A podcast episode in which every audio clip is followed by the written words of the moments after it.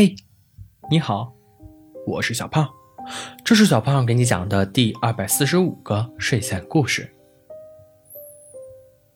小兔子在家待业三个月后，终于找到了一份工作。小兔子背着包包去公司报道的第一天，老板给了他一个工作证，恭喜你，成为一名光荣的邮差。以后森林里的信件就归你了。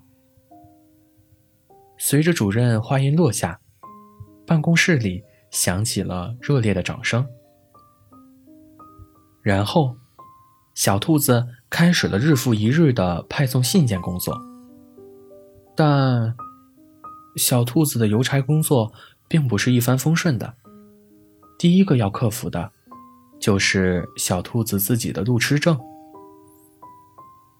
小狐狸是这么评价小兔子的：“你就只适合待在家里，或者被别人带着走。”小兔子也曾骄傲的回答：“我一定可以改变的。”所以，当小兔子将自行车停在小狐狸家门口，从包包里找出小狐狸的信件，递给小狐狸时，小狐狸讶异的目光，便一直没有消失过。你居然当邮差了呀！小狐狸惊叹道。对呀，怎么样，我厉害吧？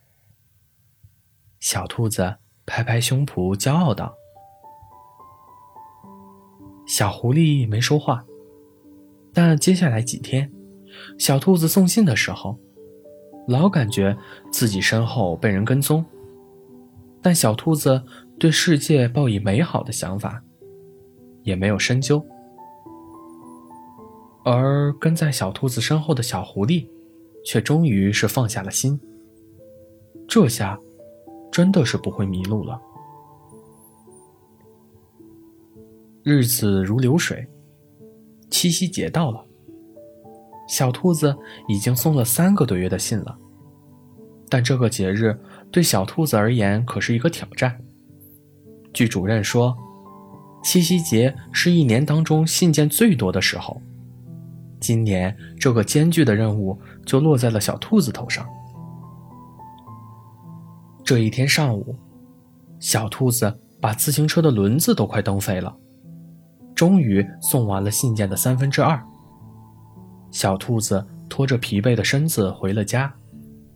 不巧的是，刚到家就下起雨来。小兔子把信带回家都摆好，规划下午的路线。然后，从抽屉里拿出了一封信，上面收件人写着“小狐狸”。这是小兔子很早以前给小狐狸写的告白信。可是，却一直没有勇气给小狐狸。小兔子摩挲着信出神。这时，门外响起了小狐狸的声音：“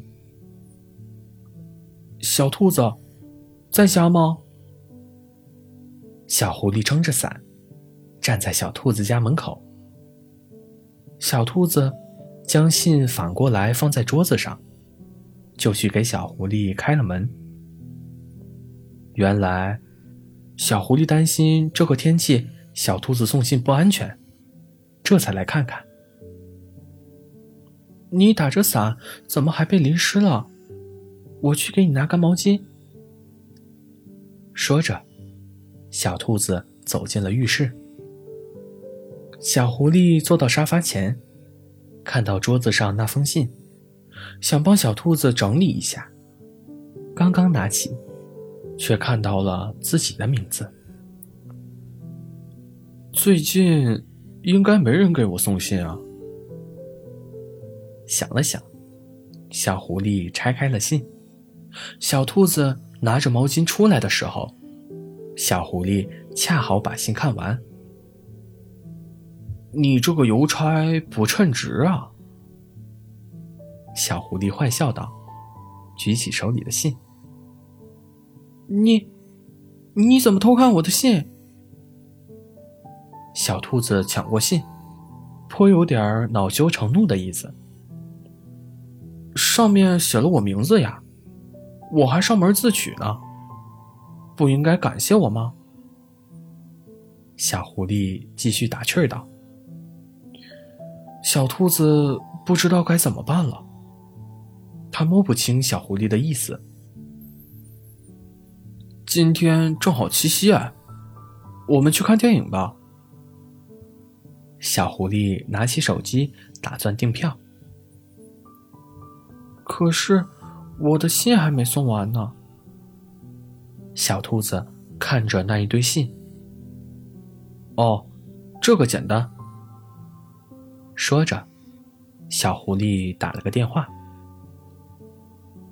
小熊会处理的，走吧。